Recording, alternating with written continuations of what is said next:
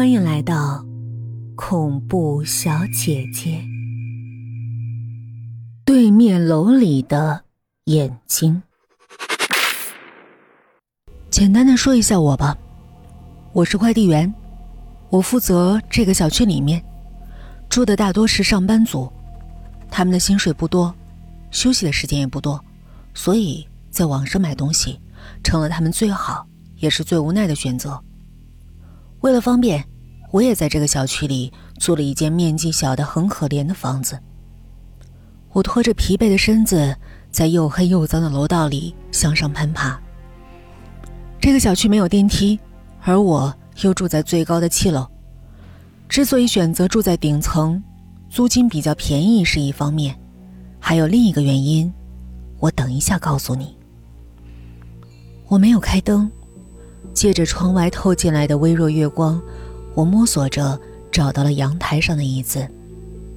如果你已经过了怕黑的年纪，包裹在黑暗中，你是不是也和我一样？有一种莫名的安全感。我揉了揉酸痛的肩膀，今天给对面楼的杜宾送去他网购的拳击沙袋，天知道那个沙袋有多重。我的房间没有电脑，没有电视，连手机都不是智能的。在大多数人的生活里，网络已经成为了寄生在情感中的一部分。现在，如果把你的网线给割断，你是不是会有种窒息的感觉？但我讨厌网络那种不切实际的虚无。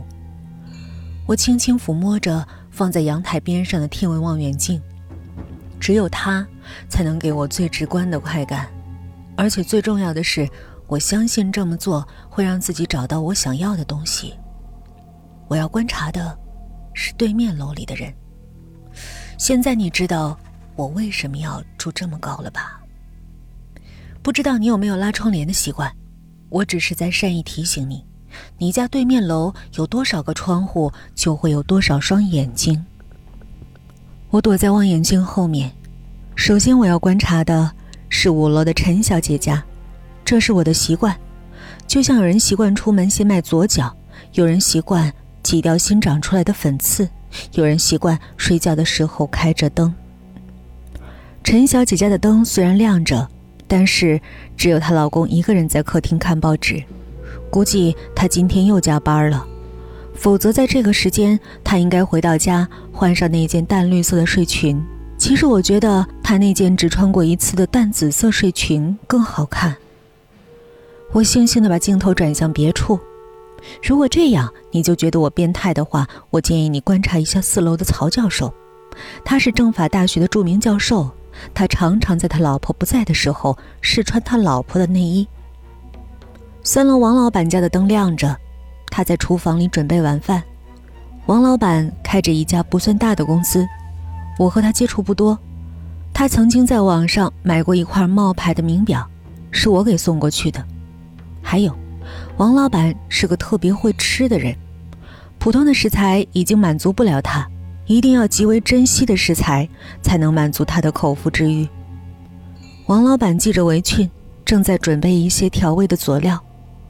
我把镜头推进，王老板脸上那充满期待的表情一览无余，不知道他又得到了什么好东西。王老板走出厨房，我的视线也随着他转移到了客厅。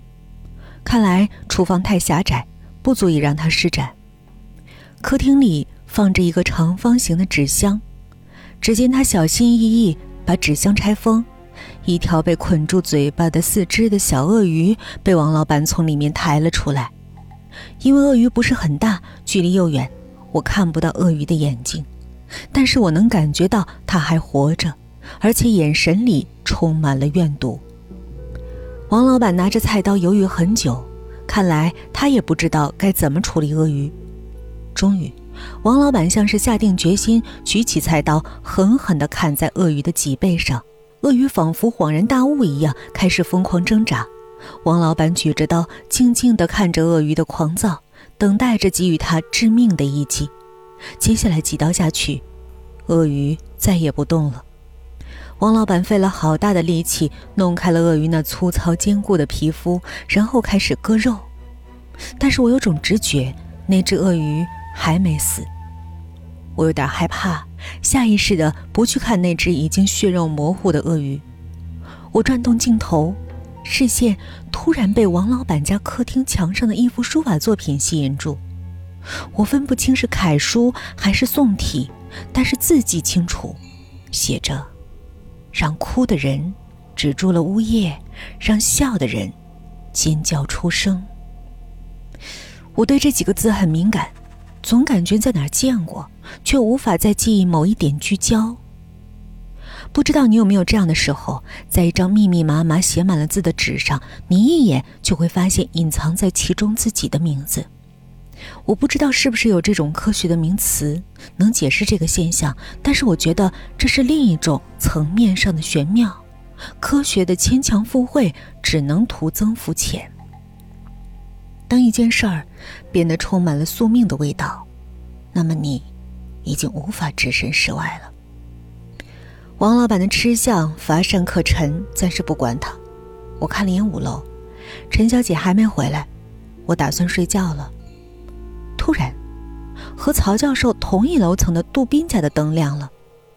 杜宾是个四肢发达的人，我要是不告诉你他是个厨师的话，你一定会以为他在哪个健身馆里做教练。杜宾喜欢在睡觉之前打沙袋，对待沙袋，他就像见到了恨之入骨的仇人。想到沙袋，我的肩膀又开始酸痛了。其实我特别理解他，现在的年轻人哪个压力不大？压力大就要发泄出来，要不然会生病的。当把沙袋想象成某一个具体的人的时候，才会有这么大的杀气。我可不是胡说。你瞧，杜宾在沙袋上放了一张照片，我把望远镜放到最大，却也只能看到那张照片的轮廓，应该是个女人。